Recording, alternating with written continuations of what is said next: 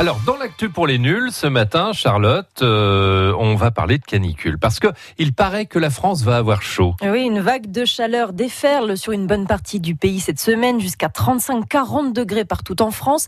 53 départements ont été placés en vigilance orange canicule. Pour l'instant, la Mayenne n'est pas concernée, mais la chaleur doit arriver. Alors, à partir de quelle température peut-on parler de canicule? Alors, on parle de canicule lorsque les températures sont élevées de jour comme de nuit pendant trois jours d'affilée. Mais les seuils de canicule sont différents en fonction des départements. Oui, plus ou moins habitués à la chaleur. Selon les données de l'Institut de veille sanitaire pour la Mayenne, on parle de canicule quand trois jours de suite, les températures dépassent les 34 degrés le jour et Mhm. ne descendent pas en dessous des 19 degrés la nuit.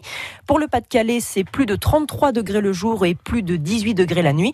Et à l'opposé au sud, à Perpignan par exemple, c'est plus de 35 degrés le jour et plus de 23 degrés la nuit, trois jours de suite. Mais alors, comment explique-t-on ce coup de chaud au mois de juin Alors cet épisode de chaleur nous vient en fait euh, du Sahara.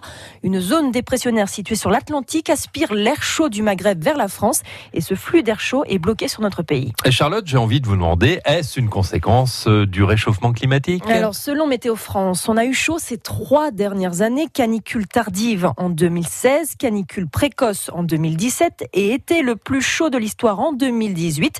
Et selon les prévisionnistes, on devrait connaître dans les prochaines années des étés qui commencent plus tôt, se terminent plus tard et qui sont plus intenses.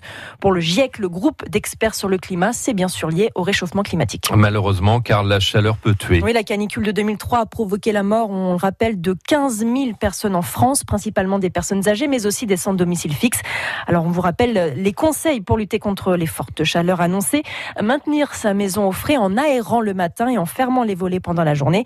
Et boire au moins 1,5 litre d'eau par jour. Un litre et demi d'eau par jour. Et on a bien dit de l'eau et pas autre chose. hein. Et surtout pas d'alcool, pas comme Ah. dans ce reportage diffusé en août 1975 sur FR3 Nord-Pas-de-Calais, dans lequel le journaliste nous conseillait à l'époque de boire de la bière pour lutter contre la chaleur. Le Comité national de défense contre l'alcoolisme dit même qu'on peut en boire jusqu'à un litre et demi sans danger pour la santé.